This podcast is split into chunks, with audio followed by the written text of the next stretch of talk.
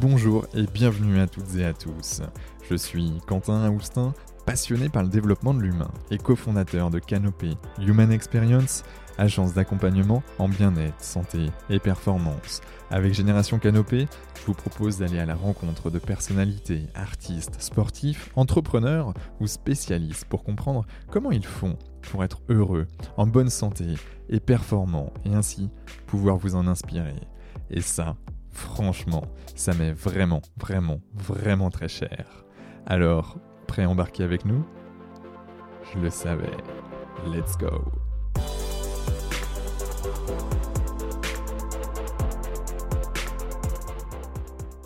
bonjour à toutes et à tous, ici Quentin Aoustin du podcast Génération Canopée et j'ai euh, le grand plaisir d'accueillir aujourd'hui Charles de la Personne. Alors Charles est pharmacien de formation avant de s'orienter vers le sommeil. Il dirige aujourd'hui, et ce depuis 2017, My Sommeil, cabinet de conseil et de formation référence en France, peut-être plus, tu vas m'en dire davantage, euh, en tout cas référence en France en matière de gestion des rythmes de travail décalés, de la vigilance et bien sûr du sommeil. Alors, sois le bienvenu, Charles. Comment tu te sens? Très bien, j'ai très bien dormi cette nuit. Ah, Merci. C'était ma deuxième question. ouais, c'est bon. ouais, ouais, j'ai passé une bonne nuit. Je suis en pleine forme. Ouais, ça va. Ton, ton début d'année se passe comme, comme tu le souhaites. Ben écoute, euh, oui, on est on est plutôt plutôt content. Euh, bon, un peu comme tout le monde, on voyait les l'épidémie euh, reprendre et donc on a eu pas mal effectivement d'annulations, de, de formations notamment en entreprise, hein, ce qui est tout à fait compréhensible. On évite de rassembler des, des, des personnes dans le même endroit euh, pour propager, propager le virus. Donc on a eu pas mal d'annulations, donc ça, bah, c'est le cas de beaucoup d'organismes de formation, mais on voit que quand même, il y a une tendance un peu plus positive, on va dire, euh, sur les dernières semaines. Les gens arrivent à se projeter un petit peu mieux euh, vers l'avenir. Et donc, c'est plus plutôt positif. Ouais, ouais, ouais, ça on, le ressent et, euh, on, est vraiment dans une, dans une philosophie où quoi qu'il arrive, bah, il y a des aléas, il faut vivre avec, il faut avancer et, euh, l'économie tourne comme on le disait juste avant de, lancer cet enregistrement et, il faut y aller à fond quoi. Hein. C'est maintenant ou jamais où il faut travailler sur, sur sa santé, son bien-être pour plus de performance personnelle mais également ben, en entreprise. Hein, les, entreprises en ont besoin. Et puis quand on regarde ce que la génération Z euh, veut, euh, ben mine de rien, je crois qu'on est, euh, on est à la bonne place. C'est tout à fait vrai. Alors, ben, sans plus attendre, je t'ai fait une brève introduction, mais, mais qui es-tu, Charles? Bah, alors tu l'as dit, effectivement, alors, à l'origine, moi je suis, je suis pharmacien. j'ai j'ai une première vie dans, dans l'industrie pharmaceutique, tout simplement. Euh, où j'ai travaillé, euh, j'ai travaillé en France, euh, à l'étranger, dans les pays nordiques. j'ai travaillé dans, dans, des laboratoires qui étaient plutôt spécialisés, notamment dans les maladies rares. Et puis, à un moment donné, bah, j'ai, voilà, pour, pour plusieurs raisons qu'on pourrait évoquer, bah, j'ai décidé de, de, de, changer un petit peu de, de vie, hein, tout simplement, d'activité professionnelle. Mmh. Euh, et donc j'ai rejoint euh, bah, mon associé aujourd'hui, euh, Anthony Dubroc, qui a créé donc My Sommeil en 2012 bah, pour prendre en charge cette activité My Sommeil. Et donc je me suis formé sur les, les, troubles et les troubles du sommeil hein, par le diplôme universitaire de, de, médecine du sommeil. Et donc pour, pour diriger ce cabinet.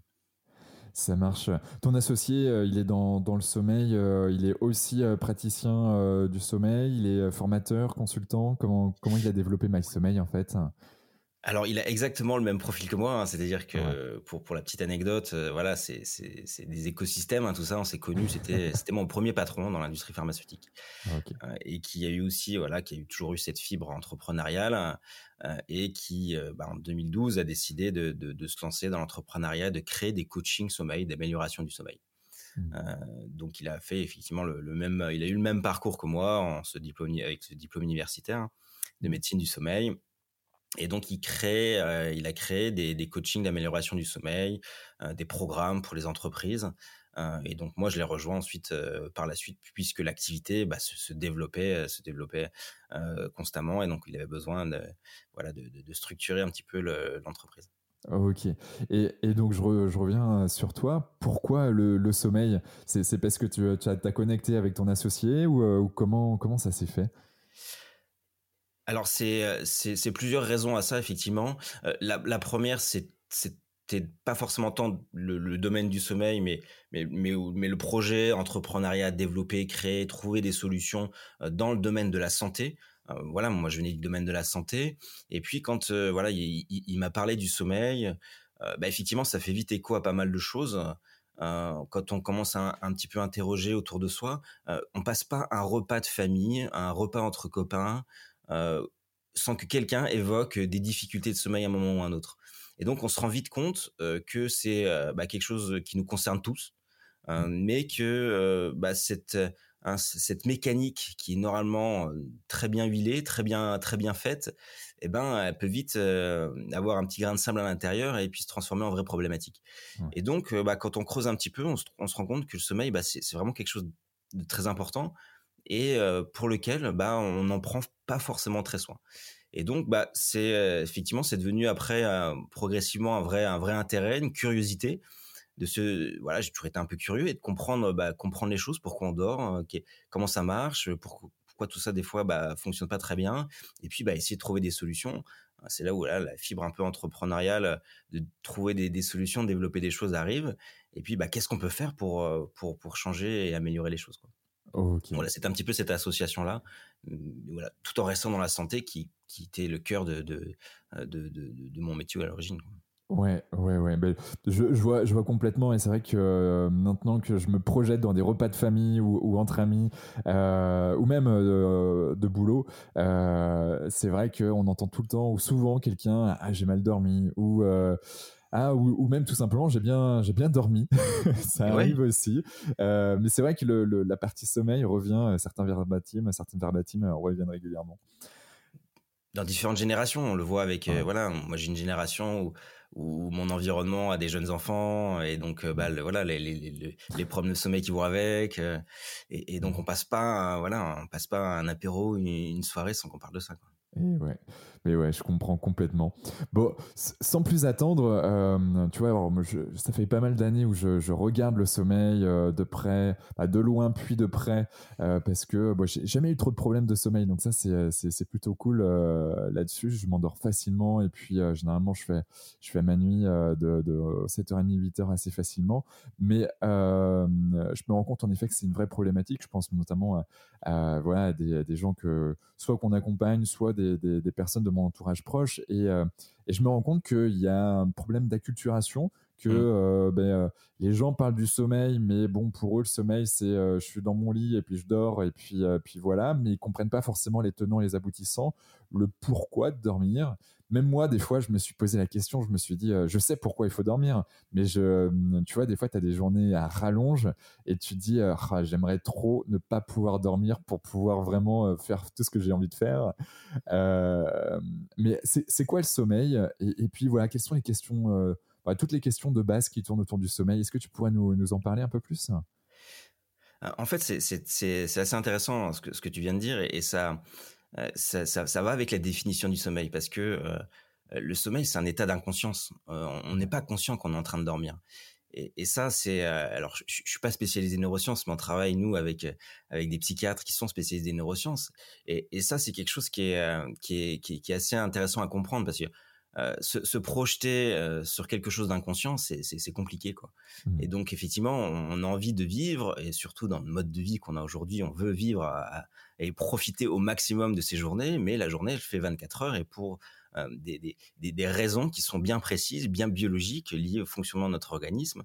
Et donc, on ne peut pas, à un moment donné, aller au-delà de tout ça. On a besoin de ce temps de récupération. Et donc, c'est vrai que c'est quelque chose qu'il faut avoir conscience. C'est un premier point. Mais quand on regarde le, sommeil, la définition du sommeil, c'est vrai qu'il y a beaucoup de gens qui se sont intéressés à ça depuis très longtemps. quand on lit un petit peu, Aristote, et donc c'était pas aujourd'hui, euh, donnait des définitions du sommeil qui, sont encore très justes aujourd'hui. Sans avoir la connaissance scientifique, médicale, les, voilà les, connaissances qu'on a aujourd'hui pour, pour donner des explications, mais en tout cas la, définition était juste. Et il y a une définition, moi que je trouve aussi assez juste du, sommeil, qui était donné par euh, par Diderot dans son encyclopédie donc euh, il y, a, quelques années euh, il y a quelques années aussi. Il définissait le sommeil comme un état nécessaire pour soutenir réparer et remonter la machine Et on se rend compte que bah, aujourd'hui, avec la connaissance qu'on a scientifique des, mécanismes du sommeil, bah, c'est globalement assez vrai. on se rend compte que cette définition est, totalement juste. Et donc, c'est important d'avoir en tête de manière assez simple que c'est un, moment qui est très important pour notre organisme si on veut être capable d'être en forme à 100% pendant notre journée. Et ça revient un petit peu à ce qu'on disait tout à l'heure. Je veux profiter au maximum de ma journée. On est tous d'accord avec ça. Mais si je veux le faire à 100%, il faut que j'accepte aussi d'avoir ce temps de récupération qui me permette d'être à 100%. Parce que d'être à 80% dans un temps plus long, est-ce que finalement c'est plus intéressant que d'être à 100% sur un temps un petit peu plus court? Mmh. Ok, mais ouais, on, le comprend bien et, j'aime bien justement cette, cette vision de, cette machine euh, là où, euh, ben, en fait elle ne peut fonctionner que si on dort bien, euh, qu'on dort déjà et puis, puis qu'on dorme bien derrière et, et ouais, j'aime bien ça. si je vais un peu plus loin, le sommeil, on parle de cycle de sommeil. alors, c'est quoi un cycle de sommeil? Combien de temps ça dure? Il y a différentes phases aussi. Mmh. Est-ce que tu peux nous en dire un peu plus? Alors, on peut en parler effectivement. Euh, euh, pour être tout à fait transparent avec toi, moi je pense que c'est pas le plus important dans le dans la compréhension des mécanismes du sommeil. On focalise assez l'attention des gens sur euh, justement les cycles du sommeil, la durée des cycles, etc. Et, et je suis pas sûr que ce soit le, plus important parce que qu'est-ce que ça va apporter D'ailleurs, de, de, comprendre que bon, j'ai des cycles qui font en moyenne 90 minutes. Mais ce qui est important, c'est la durée totale de mon sommeil. Est-ce que j'ai dormi suffisamment pour être en forme? Alors après, c'est effectivement le nombre, ce qui définit la durée du sommeil individuellement, c'est le nombre de cycles de 90 minutes qui définissent le, sommeil des individus. Mmh mais voilà, c'est, on a des cycles en gros qui font à peu près entre 60 et 120 minutes, en moyenne 90 minutes, et qui sont composés de trois, trois stades de sommeil différents. Euh, pour schématiser un petit peu, euh, il y a le sommeil léger, le sommeil profond et le sommeil paradoxal. Et ces trois stades de sommeil ont tous des rôles très précis. C'est-à-dire ce qui définit les rôles, euh, les rôles du sommeil, tout simplement, c'est les rôles des différents stades de sommeil et leur enchaînement tout au long de la nuit. Il n'y a pas un stade de sommeil qui est à prioriser par rapport à un autre. Tous les stades de sommeil sont importants. Et là, on revient à certaines croyances, souvent par exemple, on disait le sommeil avant minuit est le plus important, les premières heures de notre sommeil sont les plus importantes. Euh, pourquoi? Parce que c'est là où euh, notre sommeil profond euh, est essentiellement présent sur, sur notre nuit. Ce sommeil profond qui a un rôle dans la récupération, notamment la récupération physique, la récupération mentale, donc qui est très important dans la gestion de notre dette de sommeil. et donc oui, il est important mais le reste de notre nuit, avec notamment ces phases de sommeil paradoxal qui ont lieu plutôt en deuxième partie de notre nuit, hein, là où on a une forte gestion mentale, psychique, euh, un tri de l'information, il, y a des rôles très importants dans, l'apprentissage, la mémorisation, mmh. euh, et tout ça euh, se passe plutôt en deuxième partie de notre nuit. Et donc de focaliser l'attention sur le sommeil profond, par exemple, au détriment du sommeil paradoxal, bah, nous prive d'un rôle qui est quand même extrêmement important hein, sur, sur notre, notre forme au, quotidien, notre capacité à gérer nos émotions, etc. Tout ça, c'est lié aussi à, ces phases-là. D'accord. Et, du coup, là, si je reprends les, trois phases que tu viens de nous citer, sur 8 heures de sommeil, mmh. c'est combien? C'est quelle, quelle, partie dure combien de temps? Alors sur, sur un dormeur classique qui effectivement dort plutôt bien, on va passer quasiment 50% de notre temps en sommeil léger. Hein, donc mmh. c'est plutôt du sommeil de transition qui nous permet justement entre chaque phase de sommeil de, passer par ce stade de sommeil-là, qui est un stade de sommeil de récupération, donc qui est, important aussi. Le sommeil profond représente environ 20-25% de notre nuit, donc plutôt en début de nuit. Et le sommeil paradoxal, plutôt 20-25% également, et plutôt en fin de nuit. Euh, donc c'est voilà cette répartition qu'on a qu'on a globalement. Euh, nos comportements euh, influencent énormément l'architecture de notre sommeil. Et ça, c'est aussi quelque chose qui est complètement inconscient. On n'a pas forcément, on s'en rend pas forcément compte puisque on dort. Mais nos comportements pendant la journée, dans la soirée, vont influencer l'efficacité de notre sommeil, l'architecture de notre sommeil, au travers de ces cycles du sommeil.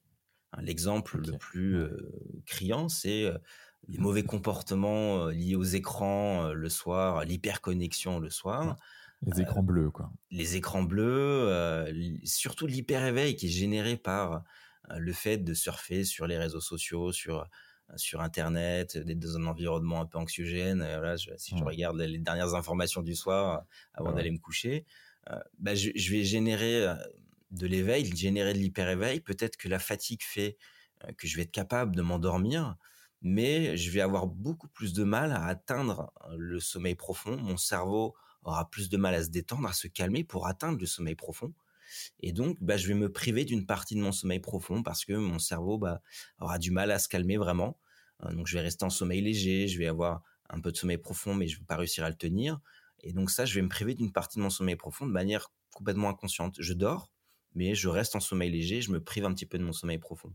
Hein, on le voit lorsqu'on on, suit des personnes avec des, électroencéphalogrammes en début de nuit, etc., en fonction bah, des différents comportements que ça peut influencer les stades de sommeil. Ok, ça marche pas. On, reviendra là-dessus sur peut-être euh, qu'est-ce qu'on doit mettre en place et qu'est-ce qu'on ne doit pas mettre en place euh, dans sa journée euh, pour, pour bien dormir. Bon là, on l'a bien capté au niveau des lumières bleues, mais j'aimerais revenir un peu sur les, sur les bénéfices parce que mm. tu as évoqué la gestion des émotions, tu, tu as évoqué le fait d'apprendre peut-être davantage, voilà l'aspect cognitif, l'aspect cognitif, mais voilà, quels sont les, bénéfices si tu avais une liste euh, euh, voilà, euh, qui, te vient à l'esprit comme ça? Bah, c'est d'abord de définir effectivement les, les, les, rôles, le rôle du sommeil et donc son, importance et les bénéfices qu'il vont apporter. Donc il va y avoir un bénéfice sur la récupération, la, restauration de l'organisme d'un point de vue physique, euh, notamment grâce au sommeil profond et l'hormone de croissance qui, qui est produite à ce moment-là. Donc être en forme physiquement, il y a des études notamment sur la récupération physique euh, pour, les, pour les sportifs de haut niveau. Hein. Donc ça, c'est des choses qui sont très très connues aujourd'hui. Mmh. Euh, il y a un rôle et donc l'importance sur euh, la consommation énergétique de notre organisme, hein, la réduction du coût énergétique pendant le sommeil qui permet à notre organisme, à la centrale énergétique hein, de notre organisme de fonctionner à 100% pendant, pendant la journée. Euh, donc il y a un rôle sur le développement tout simplement, on le voit avec euh, dans les périodes de croissance des enfants, la multiplication cellulaire, le développement de l'organisme. donc ça, c'est des, choses qui sont extrêmement importantes aussi.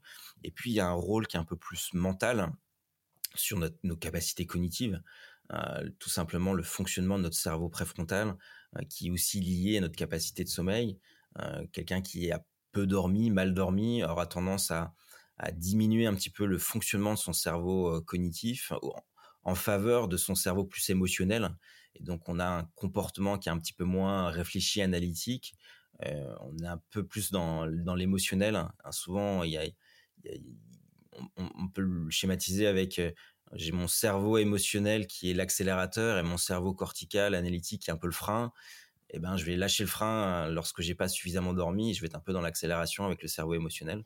Donc ça, c'est un des rôles du émotionnel et, et euh, réagir à, ouais, au quart de tour quand il y a quelque chose qui nous, ne va pas bien, avec l'augmentation, j'imagine, du cortisol, donc l'hormone du stress potentiel.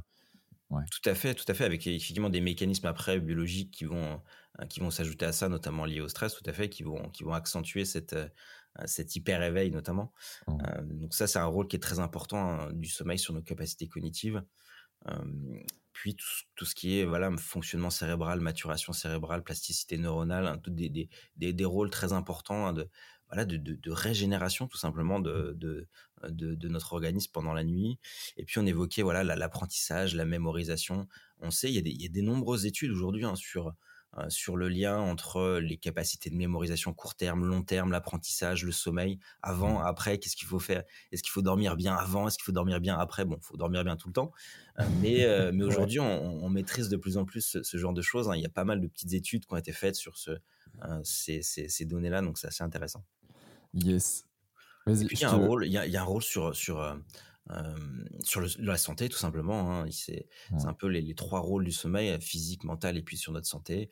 voilà, sur la protection de notre système cardiovasculaire. Hein. On n'est pas fait pour fonctionner à 100%, 24 heures sur 24. On a besoin de ce temps de récupération. Notre système cardiovasculaire en a besoin, notre système métabolique en a besoin, et notre système immunitaire. La fameuse machine, quoi. La, fameuse, machine, que tu disais tout à l'heure. Besoin de carburant. Tout à fait, on a besoin, on n'est pas fait pour fonctionner 24 heures sur 24, 7 jours sur 7 à 100%. On a besoin de ce temps de récupération, ce temps de repos pour mmh. justement être capable de fonctionner à 100%. Oh, Puis un des, un des, derniers rôles qu'on peut évoquer, c'est le système immunitaire. Ah, Puisqu'on sait que voilà, dans la circonstance qu'on connaît aujourd'hui, euh, mettre en, efficacité et en route notre système immunitaire, ça passe aussi et beaucoup par notre sommeil. Mmh, ben, ouais, ça. Euh, j'ai lu un bouquin euh, qui s'appelle qui s'appelle Pourquoi nous dormons du docteur Walker. Je sais pas si tu, tu l'as lu celui-ci. J'apprécie énormément ce livre et ce et, ce médecin-là pour plusieurs raisons parce que euh, déjà, c'est basé sur sur des, des données scientifiques, qui nous montrent des études, euh, et puis il a une capacité à vulgariser les choses que je trouve extrêmement euh, intéressante. Il passe des messages de manière assez assez simple et, très juste. Donc ouais, j'ai ce livre aussi, j'aime bien le, le relire de temps en temps. Ouais, mais moi, c'est pareil. Là, j'ai quelques euh, quelques euh, passages surlignés. Euh, je, franchement, c'est, c'est, je trouve ça une, une vraie pépite. s'il y avait un bouquin sur le sommeil, voilà, qui permet de prendre conscience de, bah, de, de, notre fonctionnement et, et puis surtout des impacts que ça peut avoir sur nos vies, tant positifs que négatif. Mmh. Euh, je pense que c'est ouais, c'est le bouquin de référence aujourd'hui. Euh, donc ouais, c'est il, il, évoque un, tout, un certain nombre de points que tu que tu cites et notamment sur la santé. Euh, c'est vrai que c'est c'est assez dingue les défenses immunitaires. Bah, si elles sont plus activées, bah, à un moment donné, bah, c'est là où on rattrape, on attrape plus facilement les virus, on attrape tout simplement davantage de maladies et, et je pense aux maladies ben, mentale, neurodégénérative. Euh, voilà, il y a, eu un certain nombre d'études. Euh, tu, me diras si ce que tu en penses, mais sur la partie euh, Alzheimer, où mmh. bah, les personnes qui sont plutôt insomniaques ou qui ont des problèmes de sommeil vont davantage avoir ou, être susceptibles, en tout cas, d'avoir cette maladie. Ben, au bout d'un certain temps. Donc, c'est vraiment travailler là-dessus pour prévenir ces maladies pour, euh, bah pour, pour soi et puis pour vivre plus longtemps et euh, en meilleure santé et plus heureux. Quoi.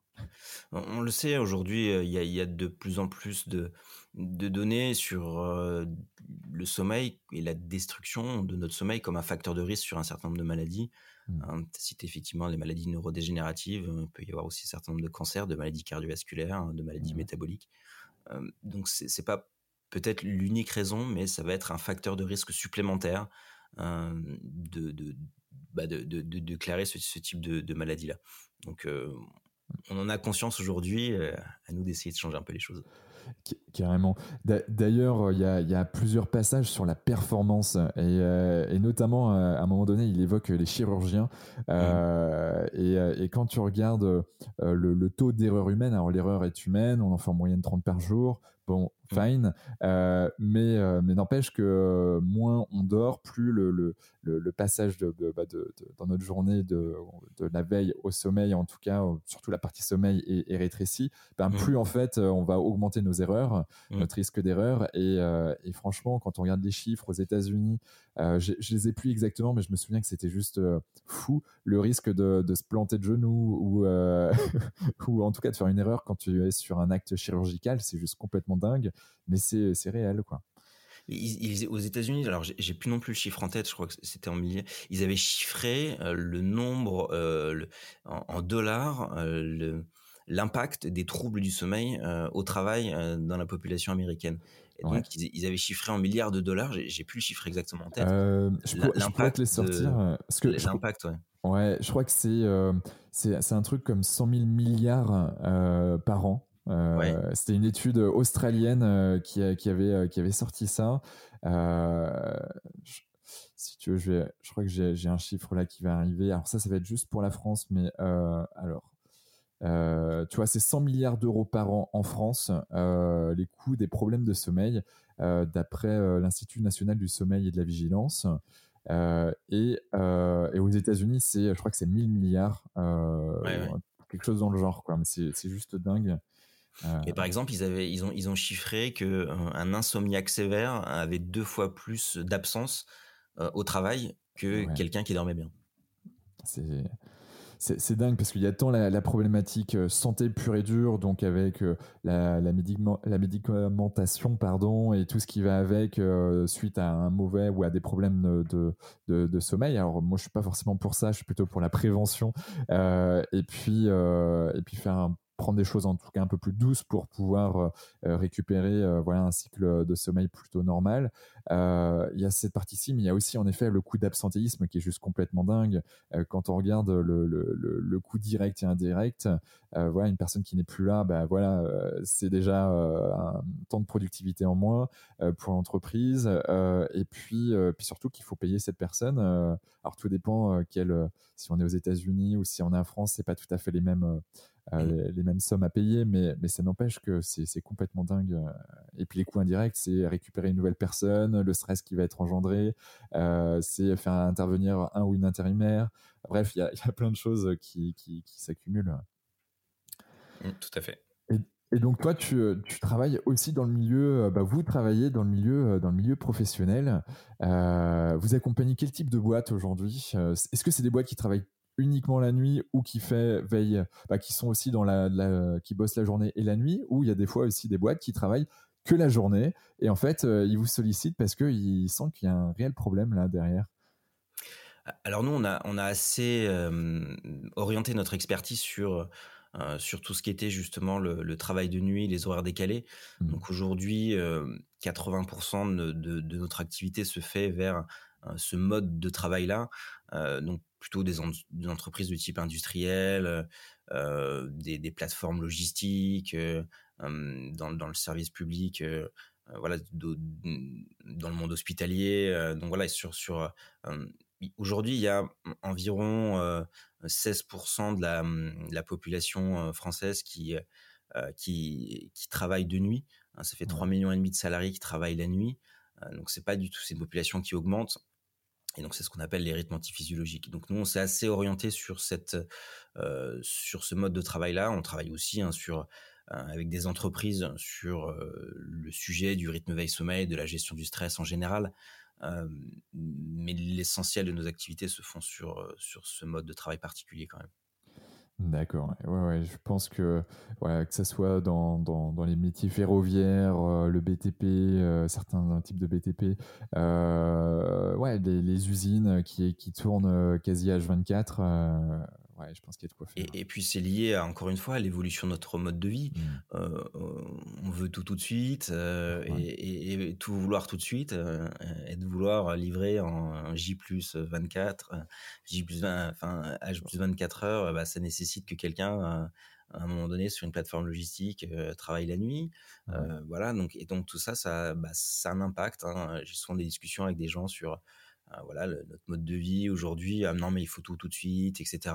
On est on a une vie maintenant, faut faut, faut tout euh, à, à, 100 à 100 à l'heure. Bah tout ça c'est pas sans impact parce que derrière il y a des gens qui vont travailler pour ça. Donc il faut en avoir conscience aussi.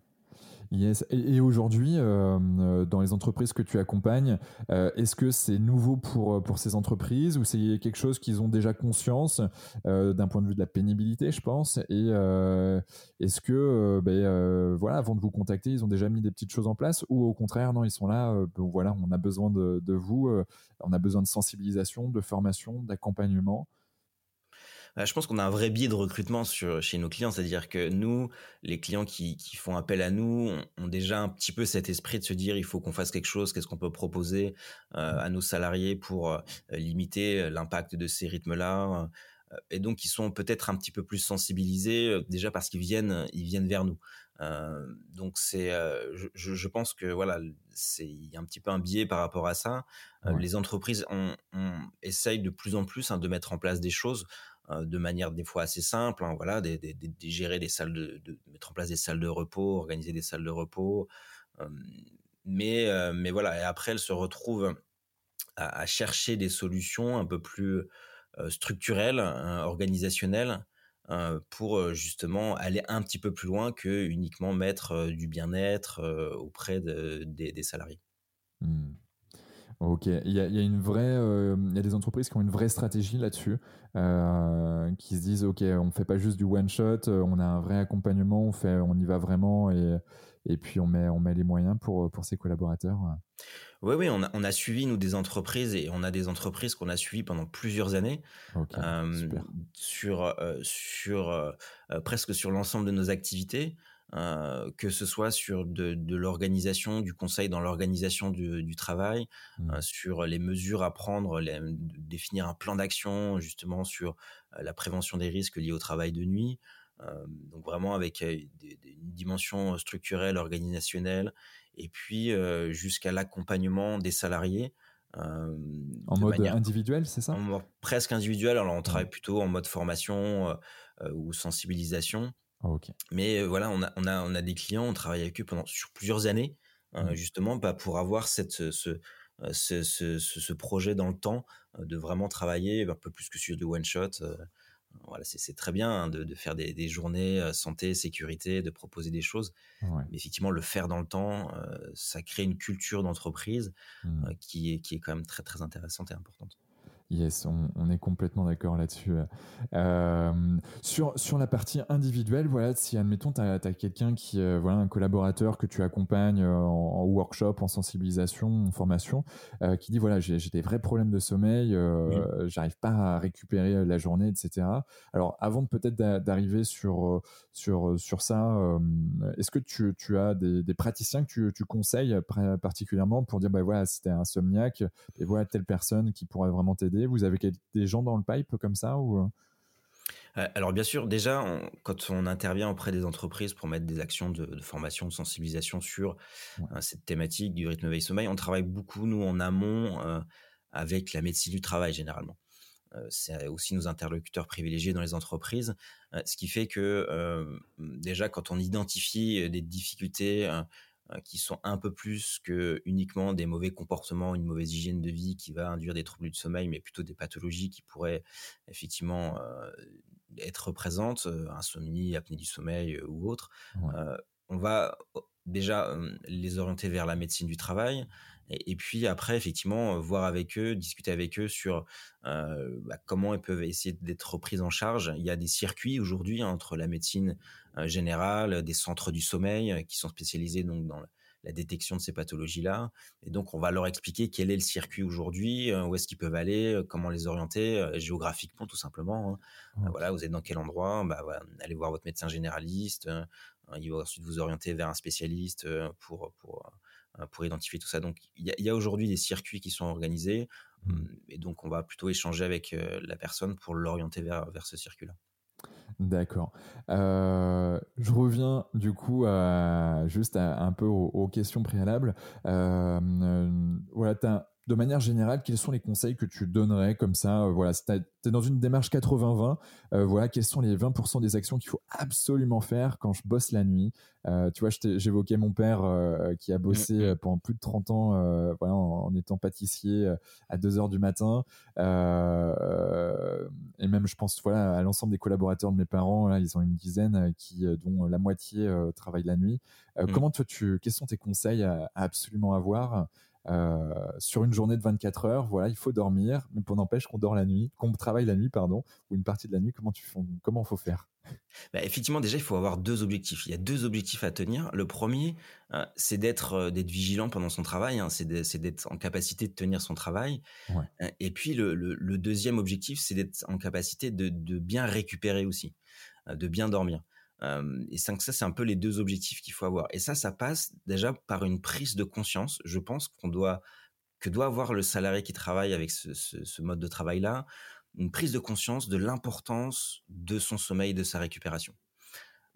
quand on échange avec les salariés qui ont ce mode de travail là, un des avantages qu'ils trouvent à ce fonctionnement, c'est le temps dégagé dans la journée pour pouvoir aussi euh, faire d'autres choses.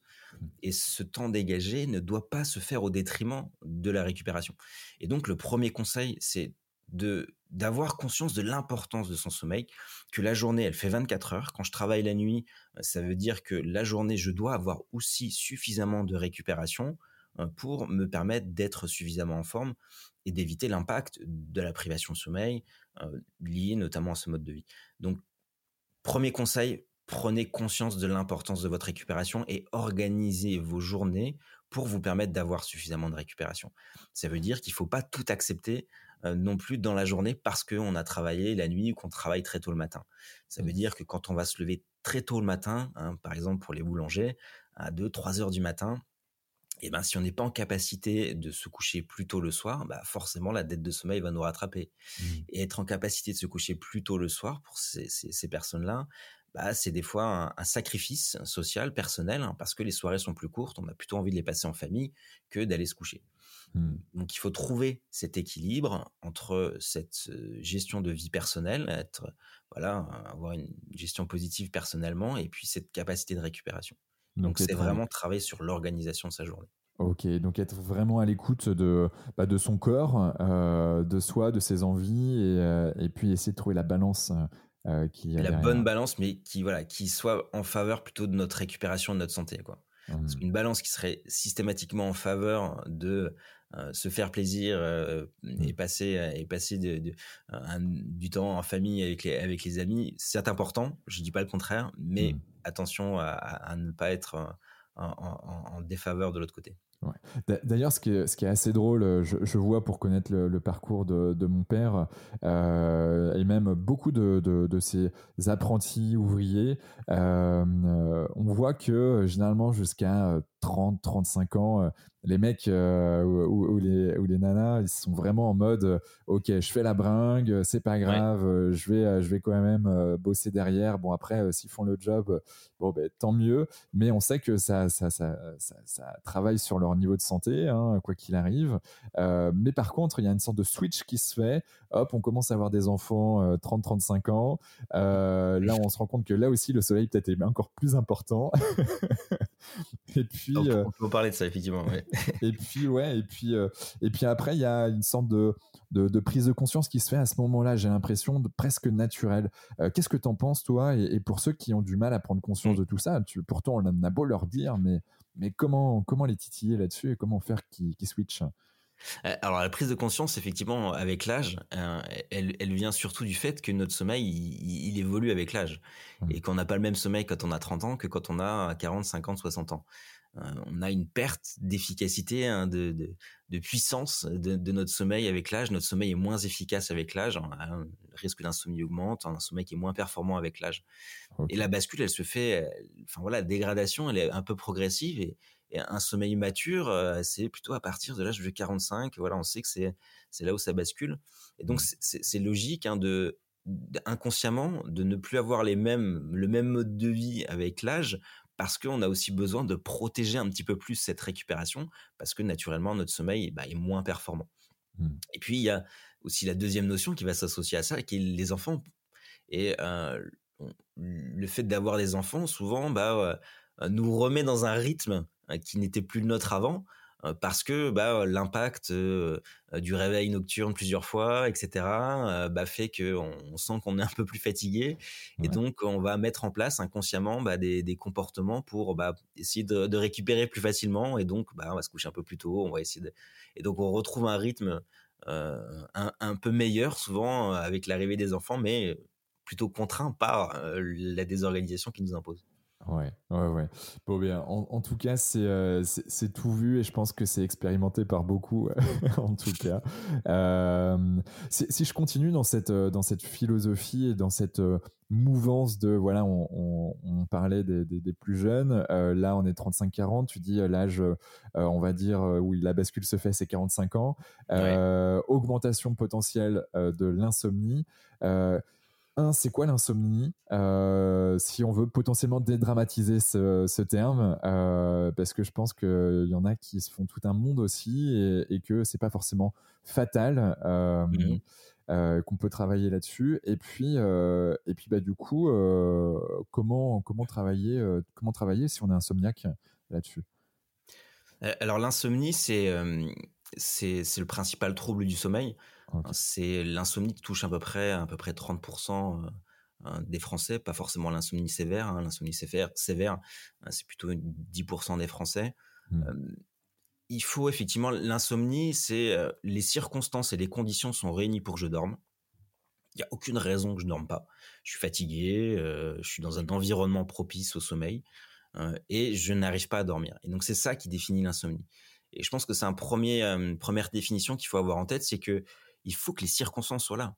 C'est-à-dire que si je dors dans un environnement qui est très perturbé, bah, ça peut générer des éveils et générer de l'insomnie. Mais j'ai déjà, déjà une première identification de la cause du mmh. réveil.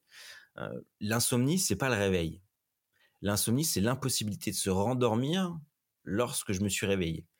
C'est aussi la différence, c'est-à-dire que je peux me réveiller plein de fois dans la nuit, mais si je me rendors très vite derrière, ça peut être une gêne, une fatigue qui va être générée par ces réveils-là, mais c'est pas vraiment de l'insomnie.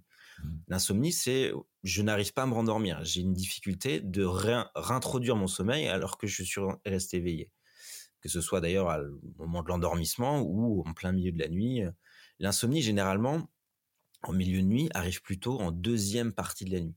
On mmh. est rarement insomniaque hein, dans les premières heures de notre sommeil, à part de l'insomnie d'endormissement, on a du mal à s'endormir le soir. Euh, mais l'insomnie de réveil dans la nuit, c'est plutôt dans ces phases de sommeil paradoxal, parce que justement, hein, paradoxalement, notre cerveau est très éveillé pendant ces phases de sommeil paradoxal, et on est, c'est beaucoup plus facile de se réveiller à ce moment-là. Mmh, tout ce qu'on n'aura pas traité en fin de journée, hein, on va embarquer avec nous euh, bah, nos pensées euh, pendant, pendant notre sommeil et elles risquent de nous réveiller à ce moment-là. C'est pour ça que la gestion du stress, les tensions qui s'accumulent, bah, elles peuvent nous réveiller à un moment donné pendant la nuit et donc générer cette insomnie-là. Mmh. D'accord. Et à partir du moment où je suis, euh, bah considéré comme insomniaque, euh, quelles sont les solutions qui se présentent à moi euh, là concrètement? Alors l'insomnie, il y a deux types. Hein. On est soit une insomnie transitoire, c'est-à-dire qu'il y a un moment particulier, voilà, parce que je sais pas moi, vous mariez votre fille ou votre fils le week-end prochain, c'est et donc bah c'est émotionnellement un, un, moment particulier, donc ça peut générer de l'insomnie qui est tout à fait transitoire, hein, voilà. Et puis une fois que l'événement est passé, vous vous, vous redormez sans aucun problème. Mmh. La difficulté, c'est quand cette insomnie qui est transitoire va s'installer et devenir chronique donc l'insomnie chronique, c'est quand on a ces difficultés d'endormissement ou de réveil pendant la nuit, au moins trois fois par semaine depuis depuis plus de trois mois. Et donc là, ça devient de l'insomnie chronique qu'il faut prendre en charge. La, prise en charge aujourd'hui de l'insomnie, hein, elle, est, elle, est, elle est assez simple. Hein. Hein, j'ai des difficultés de sommeil, je vais voir mon médecin et euh, généralement, bah, on me prescrit des, des somnifères, des hypnotiques. Euh, donc aujourd'hui, on voit que la majorité hein, de la prise en charge de l'insomnie se fait euh, par la pharmacologie. Mmh. Or, on sait que, euh, et là, c'est toutes les, recommandations françaises, européennes hein, de la prise en charge de l'insomnie, montrent que ce qui a réellement valeur en termes de traitement, c'est ce qu'on appelle la thérapie cognitivo-comportementale. et donc c'est une autre, voilà, la TCC. Et donc c'est une autre façon de prendre en charge la thérapie, l'insomnie, pardon, qui est plutôt basé sur euh, la connaissance euh, que la personne va avoir de son fonctionnement, mmh. euh, la connaissance qu'elle va avoir, l'éducation qu'elle va avoir par rapport à son sommeil, lui donner des outils qui va lui permettre non pas de régler un problème de sommeil, parce que la majorité des gens n'ont pas de problème de sommeil, ils ont un problème d'hyper-éveil. Ils ont un problème qui n'arrive pas à éteindre leur cerveau pour s'endormir. Et donc, on va leur donner des des astuces, des conseils, des, outils pour leur permettre de gérer cet hyper-éveil. Mmh. Et une fois que la personne a compris qu'elle n'avait pas de problème de sommeil, mais qu'elle a un problème d'hyper-éveil et qu'elle allait mettre en place bah, tous les comportements, les techniques euh, pour limiter euh, cet hyper-éveil, eh ben, elle va retrouver le sommeil. Et donc, c'est des thérapies qui sont qui sont faites par des, spécialistes, hein, qui sont formés à la TCC. Le problème, c'est qu'il y a peu de spécialistes aujourd'hui qui soient formés par, par la TCC. C'est vrai que quand on tape TCC et notamment TCC sommeil euh, euh, sur Google, en France, euh, il y a très peu de résultats, hein, c'est dingue voilà, il y, a très peu de centres. Alors, il y a, certains centres qui, commencent à se développer. Hein. Mmh. à l'hôpital Bichat, par exemple, à Paris, il y, a, un super centre qui fait de la TCC. mais voilà, c'est quelque chose qui reste encore très peu accessible et très peu connu du grand public. Pourtant, on sait que c'est la thérapie qui fonctionne. Ça prend du temps. ça prend du temps. Enfin, ça prend les, les, thérapies durent entre voilà 4 et 6 semaines avec des, à peu près un rendez-vous par semaine avec un spécialiste. Ça mmh. peut se faire en groupe, ça peut se faire de manière individuelle. donc voilà, avec une prise, en, une prise en charge qui est très codifiée, qui est très méthodologique, avec des différentes étapes hein, pour avec tout ce qui est psychoéducation, restructuration cognitive, des, techniques dans la gestion des émotions, mais la grosse différence entre la pharmacologie, les traitements qu'on va donner pour l'insomnie et puis ce type de traitement-là, c'est mmh. que le patient doit être 100% actif par rapport à son traitement.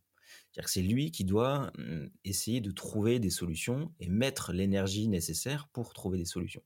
Et c'est la grande différence avec le médicament où je prends un traitement le soir pour dormir, même si c'est un sommeil qui va être artificiel.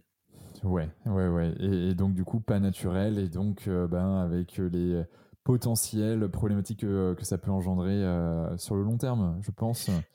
Il y, a ça, il y a effectivement les, effets indésirables et puis le, l'accoutumance à ces, traitements-là, qui est extrêmement forte. Et puis, euh, il y a aussi le fait que la pharmacologie ne traite pas la cause de l'insomnie. C'est-à-dire que l'insomnie a toujours une cause, a toujours, il y a toujours quelque chose euh, qui, vient bah, induire cette insomnie-là, que ce soit des comportements, des pensées, des difficultés de gérer le stress. Euh, voilà, 80% des insomnies sont ce qu'on appelle les insomnies psychophysiologiques, avec des difficultés de gérer le stress qui s'accumule, les tensions, qui va générer l'hyper-éveil, etc. Le problème des médicaments, c'est qu'ils ne vont pas traiter la cause euh, de l'insomnie. Ce qui fait que lorsque la personne pense aller mieux, parce qu'elle dort, et c'est ce qu'elle cherche à faire. Mmh. Euh, donc elle va chercher à retirer euh, le, médicament, mais l'insomnie va revenir à ce moment-là. C'est la grande différence entre la TCC qui va vraiment travailler sur la cause et un peu plus en profondeur sur les, raisons de l'insomnie euh, que le simple traitement, traitement pharmacologique. Ouais. J'aime bien l'image de d'un côté, euh, tu, tu, tu, as une plaie, donc d'un côté, tu mets le pansement et de l'autre côté, tu, tu, laisses cicatriser et tu travailles en, travaillant sur ton défense immunitaire, sur tout un tas d'autres choses. Mais... C'est ça. Moi, moi, je prends notre exemple, c'est l'exemple de voilà, quelqu'un qui, est, qui, qui, va au ski et qui, qui se fracture la jambe, euh, qui a une mmh. fracture de la jambe et qui va au ski. Euh, bah, on, va, on va lui mettre un plâtre pour lui permettre de, de marcher. Euh, pour lui permettre de, de, de, de, reconsolider l'os plutôt. Et puis, on va lui donner des béquilles pour lui permettre de marcher pendant que l'os se reconsolide. Hmm. Et le, le, somnifère, c'est la béquille, mais c'est pas le plâtre. Euh, et, et c'est pas ça qui va permettre de reconsolider euh, la fracture. et la, TCC, bah, c'est la globalité, c'est-à-dire que c'est le plâtre et la béquille qui va le permettre, voilà, effectivement, de, de, guérir, de guérir plus facilement. Hmm. Ouais, je vois, je vois très bien, le, très bien imagé. Euh, euh, là-dessus, euh, ok, on est bon, on est parti sur l'insomnie. On a vu comment justement on pouvait traiter l'insomnie. une journée idéale pour bien dormir, c'est quoi? Ah, ça, commence souvent par, par, par dès le matin en fait. Tout ce qu'on va faire dès le moment où on va poser le pied par terre.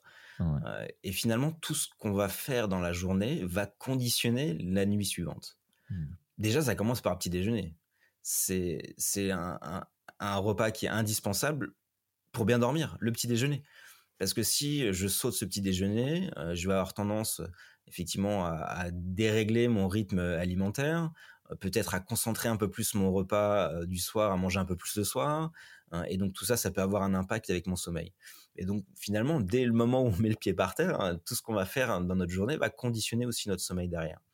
Euh, notre journée de travail va, voilà, peut-être avoir des, euh, du stress qui s'accumule euh, tout au long de la journée. Si en début d'après-midi, par exemple, j'ai pas un, moment de récupération, une pause hein, pendant ce qu'on appelle le creux circadien, donc un moment mmh. qui est physiologique de récupération, qui me permet de faire bah, diminuer un petit peu les tensions, euh, pour éviter qu'elle s'accumule le soir. Donc voilà, tout ce qu'on va avoir, tout ce qu'on va faire dans la journée va conditionner un petit peu notre sommeil. Et puis, euh, ce qui va essentiellement conditionner notre sommeil, c'est ce qu'on appelle la préparation au sommeil. C'est mmh. les heures qui précèdent le sommeil. Euh, parce que notre cerveau, ce qui conditionne l'endormissement et le maintien du sommeil, c'est l'activité de notre cerveau. C'est ça, c'est la désactivation des centres neurologiques de l'éveil pour activer les centres neurologiques du sommeil qui vont nous permettre de rentrer dans le sommeil. Et tout ça, c'est pas un bouton on/off qu'on va activer euh, à, 23 heures au moment où on va aller se coucher. On a besoin effectivement de, ouais, ce serait un peu trop facile. On a, besoin de temps, on a besoin de, préparation euh, mmh. pour être capable de s'endormir le plus rapidement possible et surtout de maintenir son sommeil tout au long de la nuit. Et donc la soirée, bien, bien sûr, est extrêmement importante. Euh, pour notre capacité à bien dormir. Donc le repas du soir, hein, manger pas trop tard le soir. C'est important aussi hein, de manger 2 à 3 heures avant l'heure prévue d'aller se coucher. Un repas qui soit assez léger, pas trop riche. c'est à peu près voilà entre 25 et 30% de l'apport calorique journalier pas trop de protéines non plus. On sait que les protéines, euh, c'est très bon au petit déjeuner, les protéines ou au déjeuner. Mais les protéines ont par exemple un effet éveillant sur notre cerveau. Euh, donc elles ont tendance à, favoriser des, neurotransmetteurs de l'éveil. Et donc ça va être euh, plus compliqué de s'endormir. alors que les sucres lents, les féculents, l'équivalent de, 100-150 grammes de sucre lent par exemple, vont nous donner de l'énergie. Mmh. on pense souvent qu'on n'a pas besoin d'énergie pour dormir. Hein. Vous savez l'expression qui dordine on a l'impression que c'est je, je, vais pas besoin de manger puisque je vais aller me coucher. Bah, c'est un petit peu faux. Hein. C'était c'était quand j'allais à l'auberge, on m'offrait le repas, donc ça n'avait rien à mmh. voir avec ça. Et donc on, a, besoin de carbure la nuit. Hein. Ouais, on a un besoin. Et notre cerveau fonctionne énormément pendant la nuit. Hein. les phases de sommeil paradoxal, on a besoin de beaucoup d'énergie. Et mmh. donc il faut aussi ne pas aller dans l'excès inverse du, de, l'absence de repas le soir. Donc il faut mmh. voilà 100-150 grammes de féculents, de sucre lent pour avoir Hein, le combustible nécessaire pour bien dormir. Ouais. Notamment, je pense ben, euh, aux pâtes. Alors, certains sont, euh, on n'aime pas forcément manger de pâtes, mais en tout cas, moi, je, j'adore ça.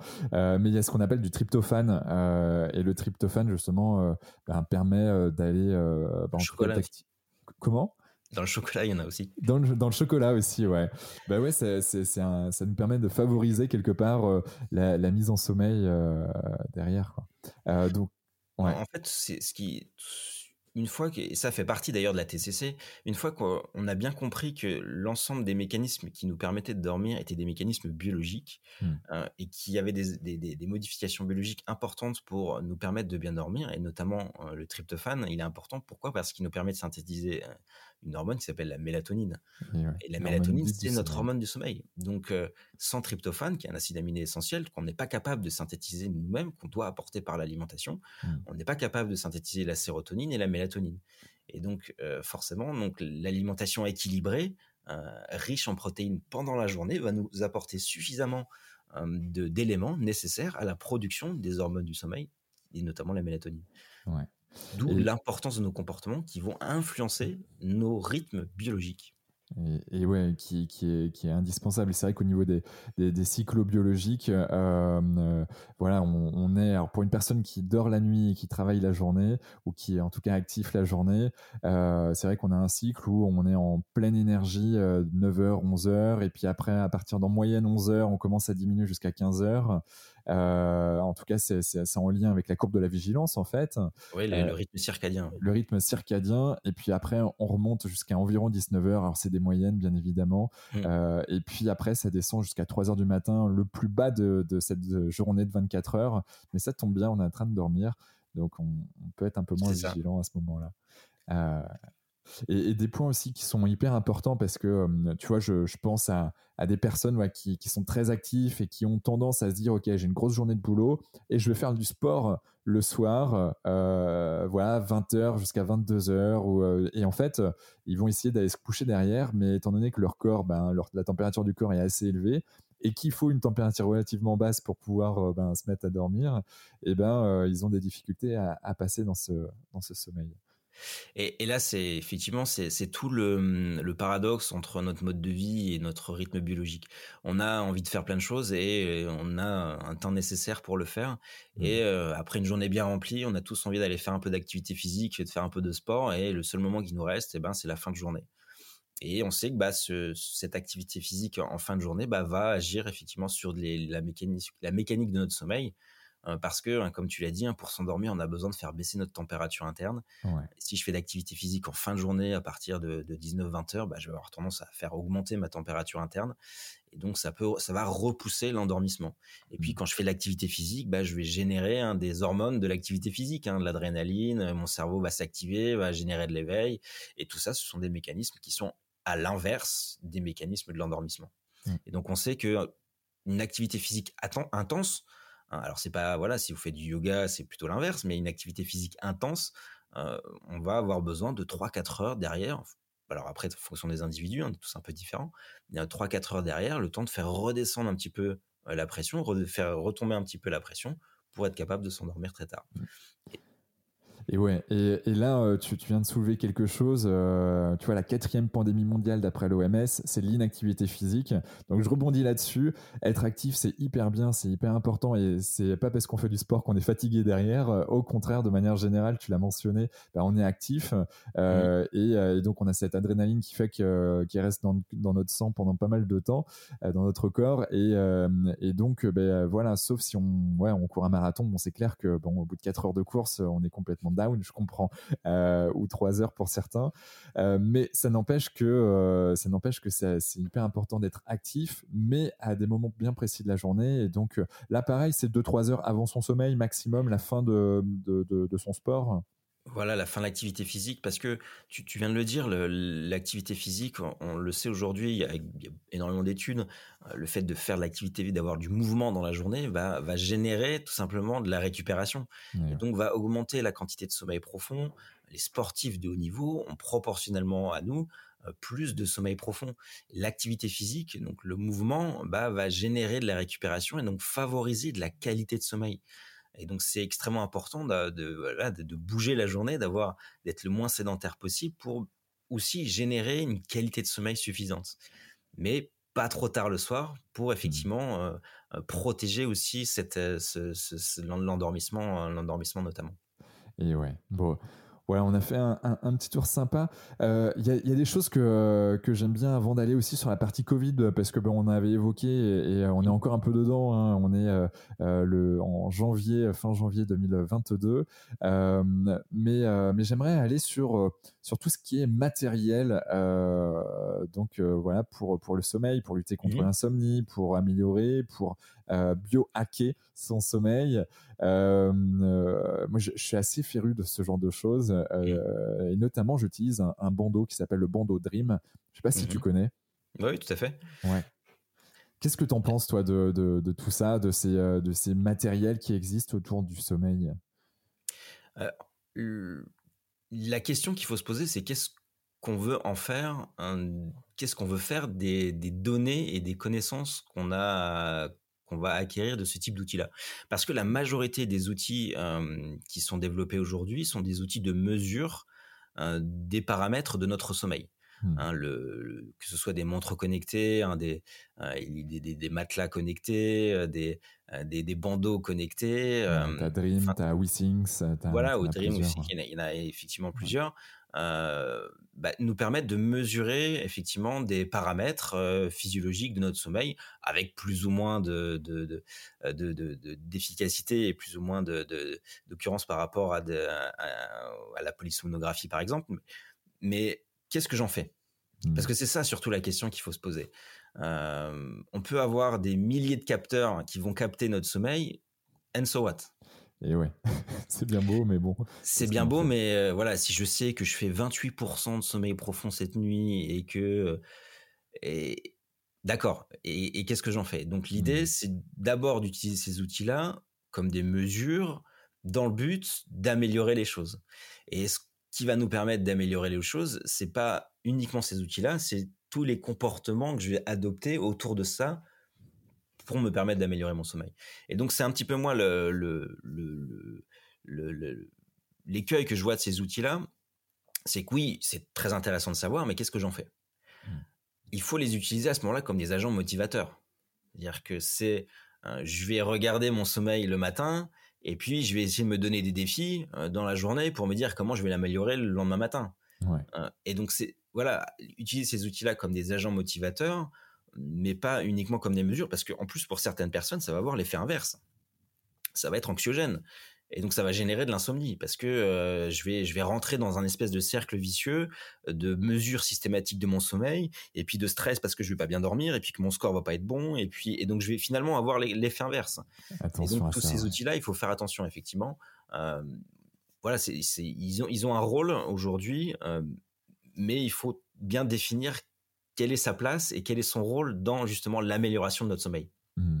Et, en effet, tu, as mentionné quelque chose au début de, ta réponse qui était qu'il est l'objectif qu'il y a derrière. Et en effet, à partir du moment où on pose bah, une intention, mais surtout un objectif, on sait pourquoi en fait on a cette, cet outil. moi, je me souviens, j'ai écouté un podcast il y a peut-être plus de deux ans de ça, et c'était le patron de Dream qui évoquait les raisons pourquoi il, a, il avait mmh. développé ce, ce Mando, parce que ben, une personne dans sa famille qui avait qui avait Alzheimer, mmh. qui est décédé. Je crois que c'était son oncle. Et puis mmh. et puis bah du coup ben il s'est dit bah comment je peux faire pour prévenir ces maladies? Puis après il s'est dit bah tiens en fait on se rend compte que l'insomnie engendre beaucoup de, bah, de, de en tout cas augmente la probabilité d'avoir Alzheimer. Donc du coup je vais travailler là-dessus. Donc du coup ben, un bandeau pour, euh, pour capter les, paramètres, euh, euh, les données. Et puis, puis après, il y a tout un système qui permet d'avoir des bruits blancs, des bruits roses aussi. Alors, le bruit rose, ça permet d'augmenter la qualité de sommeil à, certains cycles. Moi, mhm. j'utilise principalement pour ça, pour ces bruits roses, parce que j'ai pas trop de problèmes de sommeil, mais je suis juste un, curieux et puis qui a besoin aussi de, s'acculturer parce qu'il y a, des petits trucs assez intéressants qui permettent d'en de, d'en savoir plus sur son sommeil.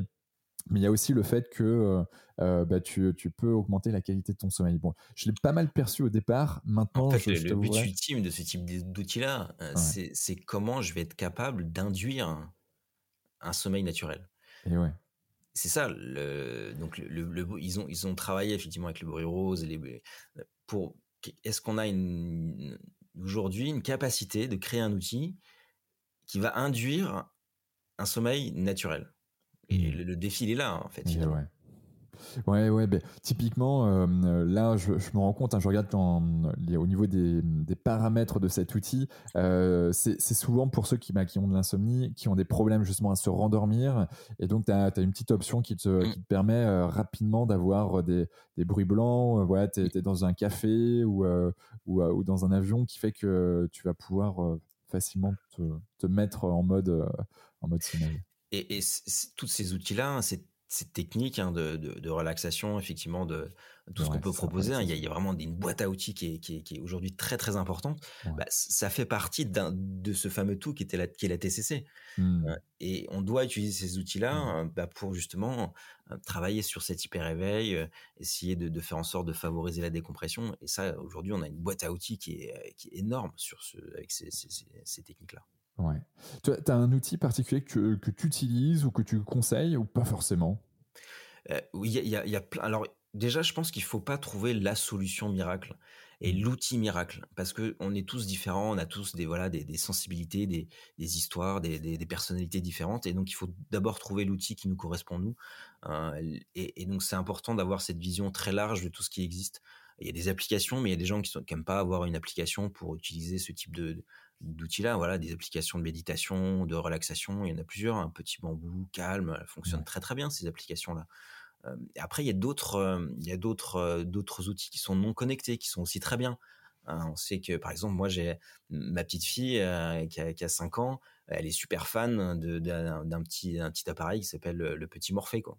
Mmh, euh, c'est des histoires et des, musiques le soir pour s'endormir et c'est non connecté. Euh, voilà, c'est une boîte, une boîte à musique. Euh, c'est une boîte en bois, non C'est ça Alors il y, a le Morphée pour les adultes effectivement et puis il y a le petit Morphée pour, pour les enfants. Ah, mais voilà, eux ils sont partis du principe d'être non connectés et donc mmh. ce qui est qui est une certaine logique aussi. Hein. Je, je vais déconnecter les gens grâce à des outils voilà simples et puis qui sont plutôt bien faits. Donc il y, a plein de techniques aujourd'hui qui, marchent bien. Euh, les podcasts, les podcasts, c'est euh, écouter des podcasts euh, qui, qui, nous détendent le soir. Je trouve que c'est génial, ça se met dans une bulle. voilà et, de, se mettre dans un podcast le soir pour se détendre bah, je trouve ça aussi super intéressant donc il y, a tellement d'outils aujourd'hui que c'est difficile de dire bah, qu'est-ce que je vais utiliser qu'est-ce qu'il faut utiliser quoi il faut vraiment essayer les choses trouver ce qui nous ce qui nous permet de euh, de, de, nous détendre euh, réellement euh, pour pouvoir générer ce sommeil-là. Ouais, ouais, ouais. je pense sur le dernier point que tu as cité, il y, a, y, a, Diane, Diane Bell là, qui, qui nous écoute très probablement, qui le fait en fait, qui écoute nos podcasts uniquement en s'endormant. Donc, en gros, 30 minutes avant de s'endormir, elle met Génération Canopée et puis C'est Alors, je sais pas si c'est positif ou pas, parce que c'est ce que. bon, en tout cas, eh, en fait, en tout cas, ce que je comprends, c'est que elle, retient certaines choses qui sont dites dans le podcast, parce qu'après, bon, on débriefe régulièrement sur le contenu, et elle me dit, ah, j'ai super bien dormi, et en plus de ça, j'ai appris ça, machin. Je dis, ah, ok, génial. Après, il y, a juste un point de vigilance qu'il faut avoir avec euh, ce, type de, technique pour s'endormir. Mmh. Hein, c'est ne pas, c'est surtout que ça ne devienne pas un conditionnement. Et ça, ça peut devenir problématique. C'est-à-dire qu'il y a des gens, moi j'ai des gens par exemple qui me racontent qu'ils s'endorment euh, en écoutant la radio le soir ou et qui s'endorment avec les écouteurs mmh. et, ils sont après incapables euh, de se passer de ce de, cet outil-là pour s'endormir. donc ça devient un conditionnement et ça ça peut être problématique parce que le jour où on peut plus avoir ce, euh, les écouteurs ou autres, ben on, va générer de l'insomnie. Et donc il faut faire attention que les techniques qu'on va utiliser ne deviennent pas des conditionnements. Donc il faut savoir bah, les utiliser quand on en a besoin, ne, pas les utiliser, les changer, etc. pour pas être euh, réellement euh, focalisé sur cet outil-là pour s'endormir, par exemple. Mmh, ok je reviens un peu au début du podcast. Tu parlais de, de dette, de dette de sommeil. Euh, un, c'est quoi une dette de sommeil euh, Et puis deux, est-ce que c'est récupérable cette dette? Euh, la, dette du la dette de sommeil, hein, c'est un petit peu aujourd'hui la, c'est la, maladie du 21e siècle. Hein, c'est d'être tout simplement en manque de sommeil par rapport à son besoin hein, physiologique personnel de sommeil. On a tous un besoin qui nous définit. Et ça, c'est plutôt de manière génétique.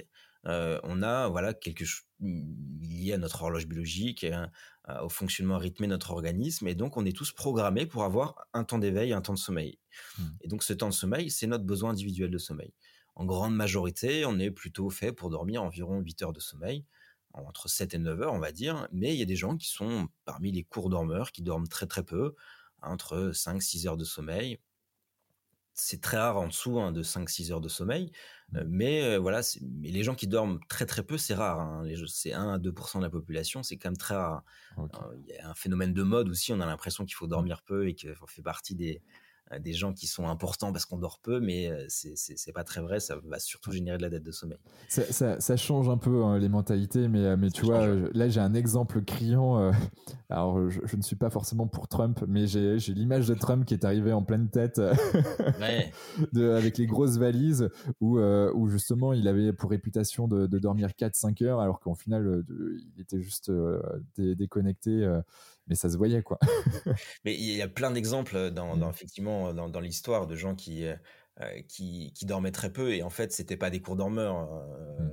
soit ils avaient des troubles du sommeil, voilà, Napoléon disait qu'effectivement, il dormait très peu, mais c'était surtout qu'il c'était quelqu'un qui faisait de l'apnée du sommeil. Churchill était un insomniaque, il dormait très peu, mais parce que c'était un insomniaque euh, pas possible. il faisait une sieste de 2 heures entre 17h et, 19h tous les jours. Euh, donc effectivement, après, il dormait plus de la nuit. Et puis il buvait beaucoup d'alcool, il mangeait euh, sacrément protéiné aussi. effectivement, il n'avait pas une hygiène de vie au top non plus. Mais donc la, la, dette de sommeil, voilà, c'est d'abord avoir conscience de son besoin de sommeil et ne pas le sous estimé. Mmh. Il y a plus de gens qui ont besoin de dormir 8, euh, 9 heures, 10 heures de sommeil que des gens qui ont besoin de dormir 5, 6 heures de sommeil euh, aujourd'hui. Mmh. Et donc déjà avoir conscience de l'importance de, ce temps de récupération, c'est important.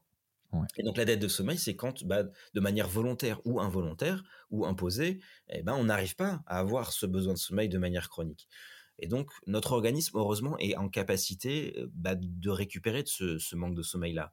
Et j'ai une nuit trop courte, hein, volontairement ou involontairement, encore une fois, des fois que j'ai pas le choix, euh, et ben mon organisme il est capable de tenir la journée suivante et d'absorber un petit peu ce manque de mmh. sommeil là. Je le sens que ma journée est pas du tout la même, mais par contre ce qu'il ne faut pas c'est installer cette dette de sommeil là, parce que euh, lorsqu'on a une dette de sommeil, c'est un petit peu comme un iceberg. Il y a la partie visible et la partie cachée.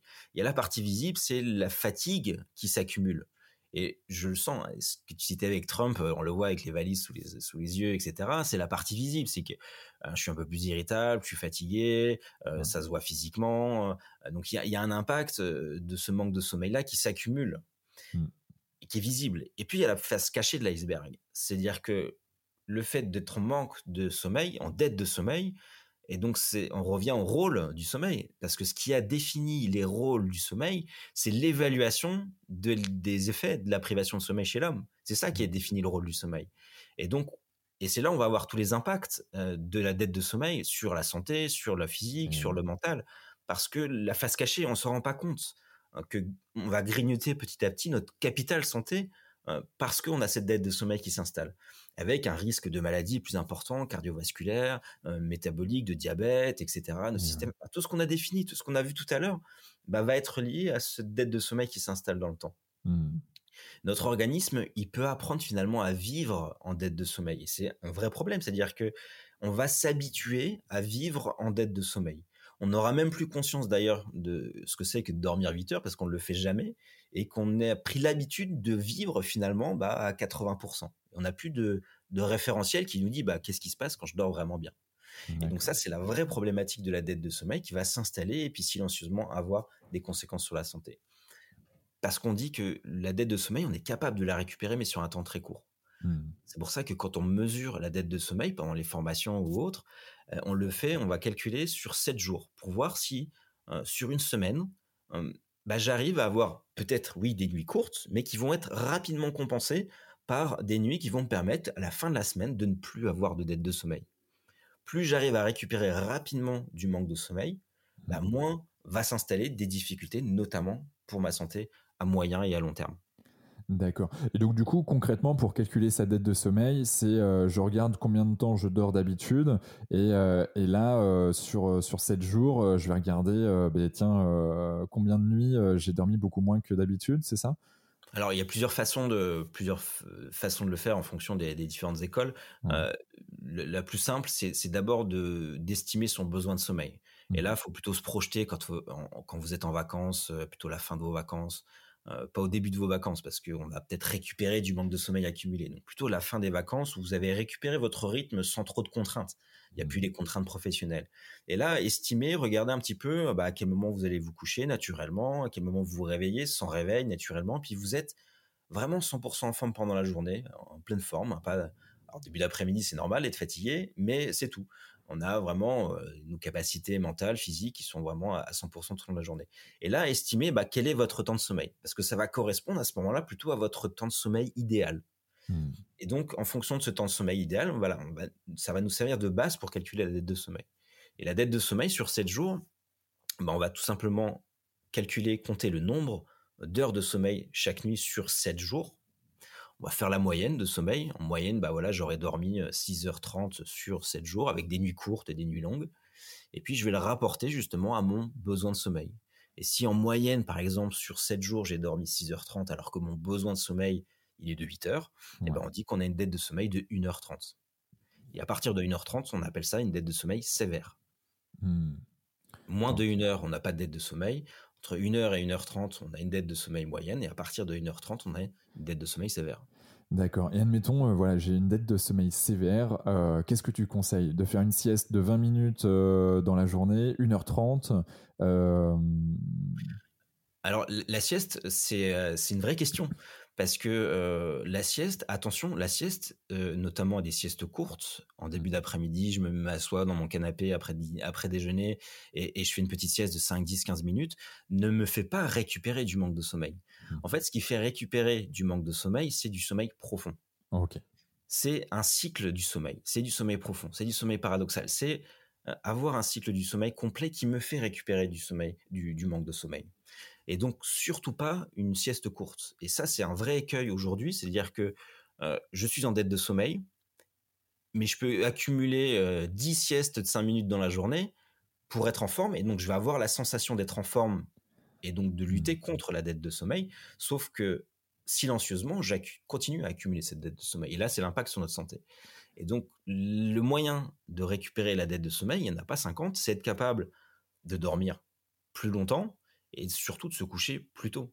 Parce que si vous vous couchez un peu plus tôt pour récupérer du manque de sommeil, bah vous allez augmenter la proportion de sommeil profond en début de nuit et donc être en capacité de mieux récupérer du dette de sommeil.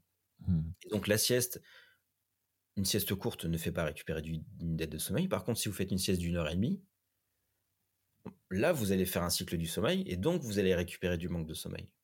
Par mmh. contre, attention que cette sieste-là vous empêche pas de vous coucher tôt ensuite derrière. Et dès le lendemain, vous de nouveau générez la dette de sommeil. Hmm. Donc la sieste, on, travaille beaucoup sur la sieste, notamment avec les gens qui travaillent la nuit, pour effectivement trouver des moyens de récupération parce qu'on sait que le temps de sommeil la journée va être plus court que, que d'un temps de sommeil habituel la nuit. Donc la sieste est obligatoire presque pour ces gens-là, une sieste longue, mais voilà, il faut être capable de, d'ajuster la sieste pour ne pas induire de nouveau de la dette de sommeil. Yes. Et comme la grasse matinée, par exemple. Ouais. Personne va dire, ouais, je fais la grasse matinée. Ça y est, c'est samedi ou dimanche, c'est le week-end. C'est le week-end, je fais la grasse matinée et on, l'a tous fait finalement. Et là, on se rend compte que, bah, à l'âge adulte en tout cas, parce que les adolescents, les, les jeunes, c'est pas pareil, mais à l'âge adulte, bah, c'est presque une mauvaise solution aussi. Hmm. Parce que je fais une grasse matinée, déjà c'est du sommeil léger, paradoxal, c'est pas le plus récupérateur. Et, même déjà dans le nom, grasse matinée, tu vois, c'est un mot gras, grasse, bon, ça fait pas très rêver quand même. Hein. Voilà, on, sait que déjà à l'origine, effectivement, même le, mot n'est pas forcément très positif. Mais c'est surtout que bah, il va, le fait de faire des grasses matinées tous les, les week-ends va décaler notre rythme hmm. biologique le week-end et faire que bah, on va être en incapacité de s'endormir assez tôt euh, ensuite le soir et notamment le dimanche soir et on va de nouveau générer la dette de sommeil ensuite derrière. Et donc même si on s'est couché tard un vendredi soir ou un samedi soir et on a tout à fait le droit de se coucher un peu tard de temps en temps, et pas de souci, euh, l'idée c'est quand même de mettre un réveil relativement tôt le matin. Même si on a une journée un peu plus fatiguée le week-end, bah, c'est pas grave, tant pis, on, on se repose un petit peu, on en profite, mais on va plutôt favoriser un endormissement assez tôt le soir, avoir une bonne nuit de sommeil derrière, et pour repartir à 100% ensuite, euh, ensuite, euh, ensuite la semaine. Ah. Donc c'est un petit peu des fois revoir notre rythme, notamment de week-end, de récupération, pour favoriser la récupération plutôt de la nuit, le soir, euh, plutôt que le week-end. Yes. on parle de sieste. J'ai envie de, de, rester un peu là-dessus. On a bien compris qu'une mini sieste là, 10, 15, 20 minutes, euh, ben ça, ça c'était pas, ça, réparait pas la, dette ou ça récupérait pas la dette de sommeil, ça c'est ok. Euh, vaut mieux partir sur une heure et demie minimum euh, pour un cycle complet en fait tout simplement. Ça n'empêche qu'il y a quand même pas mal de publications qui ont été faites sur, sur ça. Qu'est-ce que toi t'en penses et, et, à quoi ça sert en fait du coup si c'est pas pour la dette de sommeil alors oui, oui, tu as raison. Il faut pas non plus dire que la, sieste, elle sert à rien. Loin de là, il y a effectivement beaucoup de publications. Il y a, eu pas mal de, médecins qui ont écrit des livres, euh, des livres là-dessus. Euh, la sieste, elle a une vraie utilité, elle a un vrai rôle. Euh, effectivement, il faut la replacer dans son contexte. que la sieste, notamment d'un quart d'heure, de 20 minutes. Donc d'abord, tu l'as dit, ne fait pas récupérer du manque de sommeil, mais par contre doit être un moment euh, extrêmement important dans notre journée en début d'après-midi, mmh. hein, lorsque notre euh, notre horloge biologique nous programme naturellement pour avoir cette sensation de fatigue en début d'après-midi, hein, qui s'appelle le creux circadien, et qui est le moment qui est propice justement à faire cette sieste-là. Et donc finalement, c'est un besoin hein, de notre organisme que de faire cette sieste en début d'après-midi à ce moment voilà qui qui qui qui, qui, on a cette sensation de fatigue. Et donc si on arrive à à, protéger ce moment-là euh, et donc de faire cette sieste-là, eh ben on sait qu'elle a énormément de vertus. Hein, c'est euh, on va diminuer le stress qui s'est un petit peu accumulé hein, donc notre métabolisme va diminuer hein, notre système cardiovasculaire va se mettre un petit peu au repos. Et donc c'est un moment qui effectivement qui a un, qui a un impact aussi sur notre santé sur notre rythme. Donc oui la, la, sieste elle est extrêmement positive en début d'après-midi. Euh, c'est un moment qui est effectivement qui est qui est, qui est culturel pour certains qui est mmh. euh, c'est c'est voilà peut-être à l'excès pour pour d'autres mais en tout cas non, il faut effectivement pas balayer la sieste. La sieste, elle est extrêmement importante, mais encore une fois, plutôt en début d'après-midi, sur un temps relativement court. Et là, elle a tous les bénéfices, effectivement, qu'on lui donne euh, sur la pointe cardiovasculaire, stress, santé, etc., apprentissage, mémorisation. Il y a plein de, plein de rôles. Yes. D'ailleurs, euh, apprentissage, euh, ça, mémorisation. Euh, avant que je la zappe cette question, je vois que le temps file.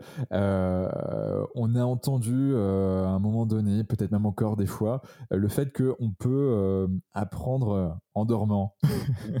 est-ce que est-ce que c'est vrai ça? Oui, parce que alors c'est vrai, oui, les, fonctions d'apprentissage et de mémorisation sont liées à notre sommeil. Euh, la mémorisation court terme et la mémorisation long terme, hein, c'est des mécanismes qui sont qui sont différents, qui sont liés à des à des stades de sommeil qui sont pas les mêmes. Donc oui, la mémorisation, l'apprentissage est, vraiment lié à notre sommeil. Euh, après, il y a eu plusieurs techniques, il y a eu plusieurs essais sur euh, et, je me rappelle quand quand j'étais en prépa, j'avais des, des, des, collègues qui, qui, qui enregistraient leurs cours pour se les passer la nuit, par exemple. Moi, je, l'ai fait hein, quand j'étais en, école d'ingé. Euh, bon, ça n'a pas vraiment marché. Du moins, j'avais pas l'impression d'avoir des, bénéfices. effectivement, je pense que ça induit plus de troubles du sommeil qu'autre chose.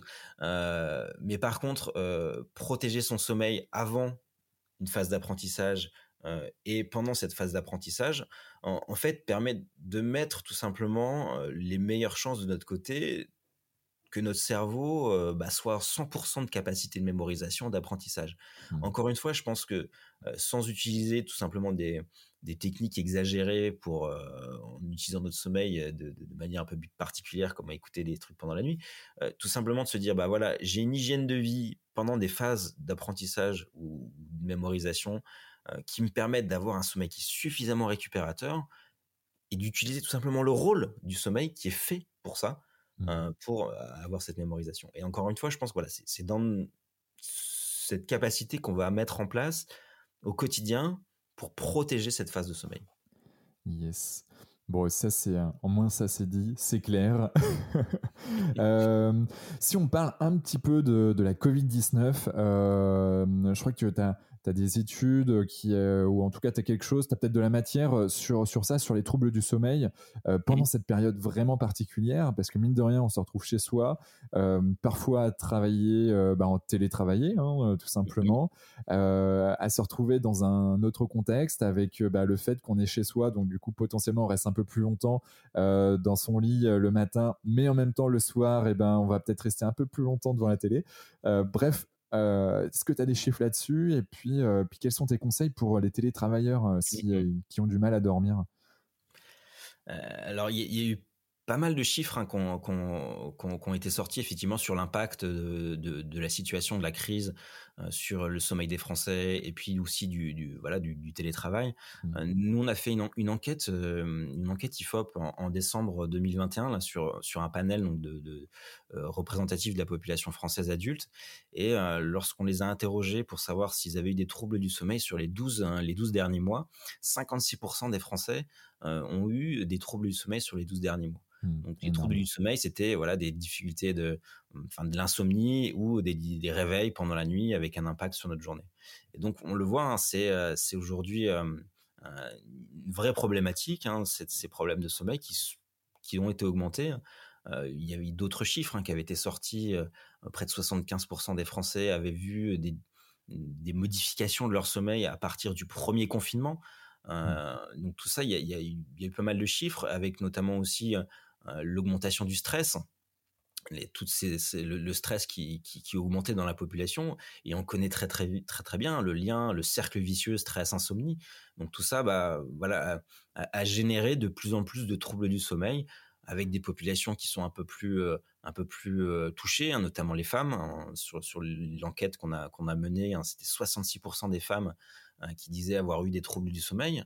Donc, ce qui est quand même important. Euh, Et ça, tu l'expliques comment par rapport aux hommes, ce, ce, cette différence il y a plusieurs explications. Il y a des explications tout à fait, enfin, physiologiques. On a voilà les, mécanismes, les mécanismes hormonaux qui sont impliqués euh, euh, sont, sont pas du tout les mêmes. Mmh. Donc il y a, y a, une différence homme-femme physiologique et puis il y a aussi bah, une différence hein, de, de, charge mentale, hein, de, de, de, gestion effectivement de, la journée qui, qui, il faut le dire, n'est peut-être pas forcément la même entre entre les hommes et les femmes et donc qui va induire plus plus d'insomnie chez les femmes. On sait que voilà la prévalence de l'insomnie est plus importante chez les femmes que chez les hommes pour des raisons physiologiques certes, mais aussi pour des raisons effectivement de, de charge mentale hein, qui sont qui sont peut-être pas peut-être pas aussi les mêmes.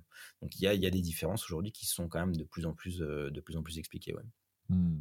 D'accord. Donc, la Covid-19 impacte sur le trouble du sommeil. Euh, ça c'est euh, clair, c'est non négligeable, c'est validé par par un sondage IFOP. Euh, bah du coup, ouais, pour, pour, pour les personnes qui ont des problématiques, hein, je pense que vous avez les solutions en amont du podcast, en amont du podcast, en amont de, de, de notre point là. Euh, vous avez de quoi faire. Hein, donc, euh, un point peut-être qu'on n'a pas forcément cité, c'est une bonne literie. C'est vrai que d'avoir un bon lit, d'avoir voilà, d'être bien dans son lit, je pense que c'est pas mal. c'est même essentiel. L'environnement, effectivement, tout l'environnement de sommeil, c'est-à-dire que quelqu'un qui n'a qui, n'a pas de problème particulier d'insomnie, on va pas aller chercher des perturbateurs qui vont mmh. générer des réveils et induire de l'insomnie. Et donc tous ces perturbateurs, c'est l'environnement, donc la literie, avoir une literie de qualité, protéger du bruit, de la lumière, de la température, mmh. éviter voilà la, surconsommation de d'éveillants, de, de, café en fin de journée, de boissons énergisantes. Enfin, ne cherchez pas des perturbateurs qui vont induire des réveils et générer ensuite des difficultés de rendormissement derrière et donc de l'insomnie. Mmh. Et donc avoir effectivement cette protection de, de, de, de cet environnement, effectivement, c'est extrêmement important.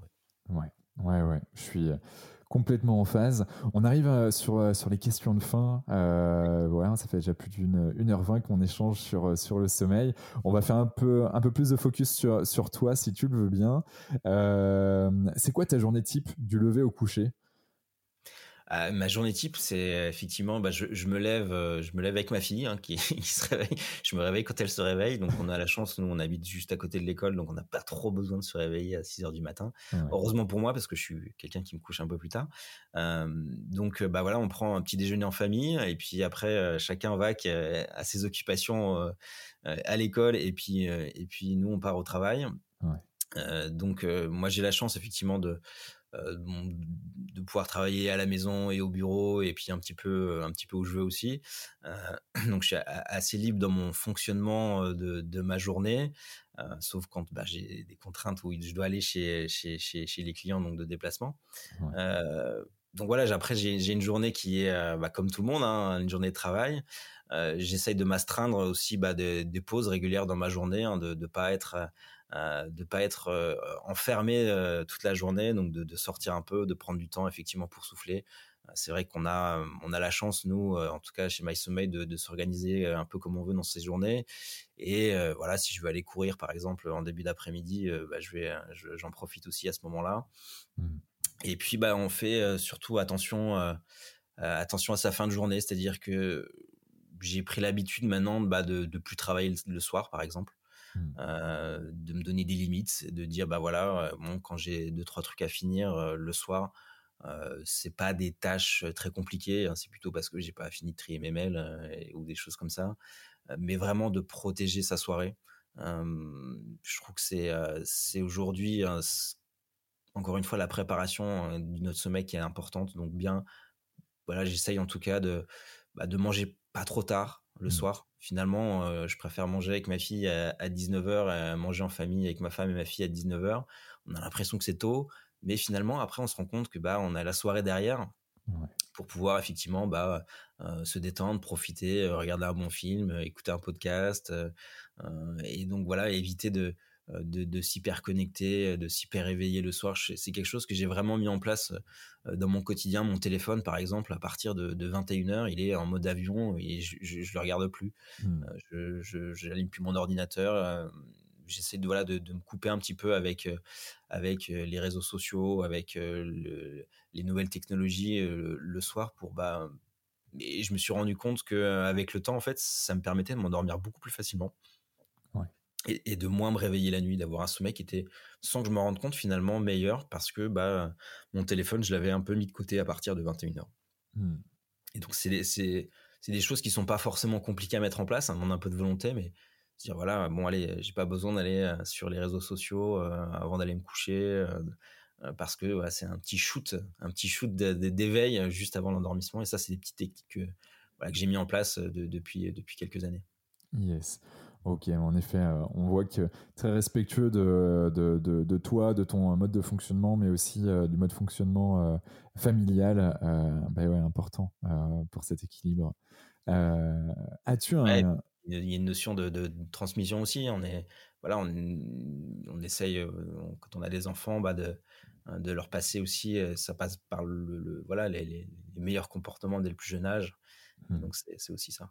Et ouais, non mais complètement. Euh, as-tu un gris-gris, une croyance que tu n'oses pas forcément crier sur tous les toits, mais qui toi te, te fait avancer chaque jour, qui te motive, qui te, qui te, qui te drive?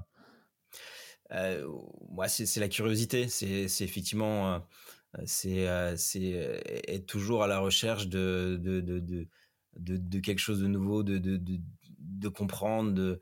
Et c'est un peu ça, moi, qui, euh, qui effectivement me, me, me motive et, me drive au quotidien. Quoi. C'est, euh, j'aime bien comprendre les choses et donc essayer de trouver des solutions sur les choses voilà, qu'on ne comprend pas encore forcément. Et, voilà, c'est un peu ce qui, ce, qui, ce qui me motive un peu chaque jour.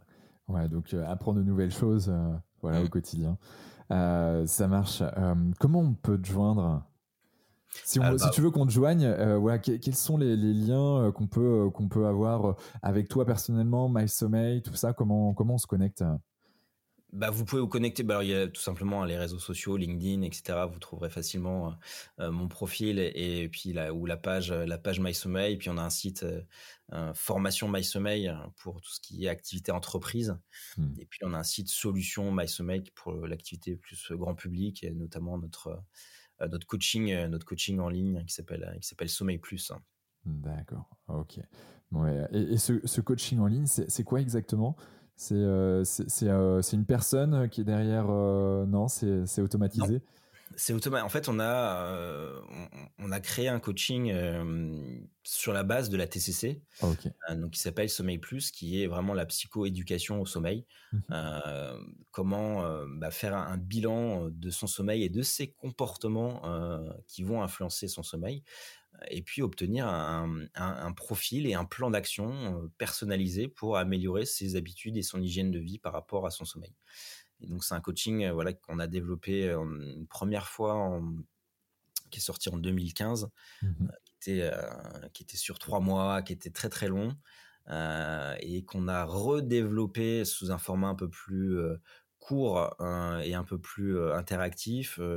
Bah, on l'a redéveloppé en 2020 on a profité de la, situation pour retravailler ce coaching-là. Euh, donc c'est une web app hein, qu'on télécharge sur, sur son téléphone et qui nous permet voilà, d'activer ce, coaching-là. Il, y a des quiz sur les croyances par rapport au sommeil. On essaye de travailler beaucoup sur les croyances par rapport au sommeil. Et puis il y a une bibliothèque de contenu, justement, de techniques. On parlait de relaxation. Euh, voilà. Et c'est basé sur, euh, voilà, sur la, la, psychoéducation, sur la TCC, pour changer les habitudes de sommeil et améliorer le sommeil. D'accord, ok. Euh, bah, façon, ouais, de toute façon, je mettrai dans les notes du podcast, euh, voilà, tous les tous ces liens là. Euh, LinkedIn, j'imagine que voilà, on peut, on se connecte avec toi et puis, tu peux, on interagit assez facilement en effet. et puis on te reverra peut-être au salon Preventica courant 2022. on y sera, on y sera aussi. Bon, génial. Est-ce que tu as un dernier mot à dire à nos auditeurs? Non, non, bah, merci pour, pour, votre écoute. Et puis, en tout cas, je vous souhaite à tous de, de, bien profiter de votre journée pour surtout bien dormir la nuit. Ouais surtout bien dormir la nuit. Et voilà, je pense qu'on a, on a de la matière, comme on dit. Merci infiniment Charles pour, pour ce moment d'échange de, de, grande qualité où on a pu vraiment partir dans toutes les sphères du sommeil, des bases, mais également ben voilà, sur les problématiques type euh, insomnie, comment je fais face à ce genre de problématiques, et puis, euh, puis comment, euh, quels sont les bénéfices d'un bon sommeil, et surtout comment je peux améliorer mon sommeil. Bref, euh, super épisode. Ravi de l'avoir fait avec toi, Charles. Et puis, euh, pour toutes celles et ceux qui nous écoutent encore, ben, n'hésitez pas à aller euh, voilà, mettre 5 étoiles, notamment sur Apple Podcast. n'hésitez pas à mettre des commentaires, partager voilà, ce, podcast pour toutes celles et ceux qui ont des problèmes de sommeil. Et on sait que, en effet, il y a, y a, un certain nombre de personnes, notamment 56% des Français, ont des problèmes de sommeil depuis ben, en 2021, en tout cas, d'après une étude IFOP. Merci infiniment à toutes et tous et, à très vite pour, euh, pour un prochain rendez-vous. Ciao, ciao. Bravo Vous avez écouté cet épisode Génération Canopée jusqu'au bout. Merci de le partager à au moins 3 personnes autour de vous, d'inscrire vos amis au podcast sur leur smartphone et de mettre une note 5 étoiles avec un gentil commentaire, c'est ce qui nous fait ressortir dans les classements. Et c'est hyper important pour nous. Pourquoi? Parce que ça nous permet de toucher un maximum de personnes qui méritent d'être plus heureuses, en meilleure santé et plus performantes si elles le désirent.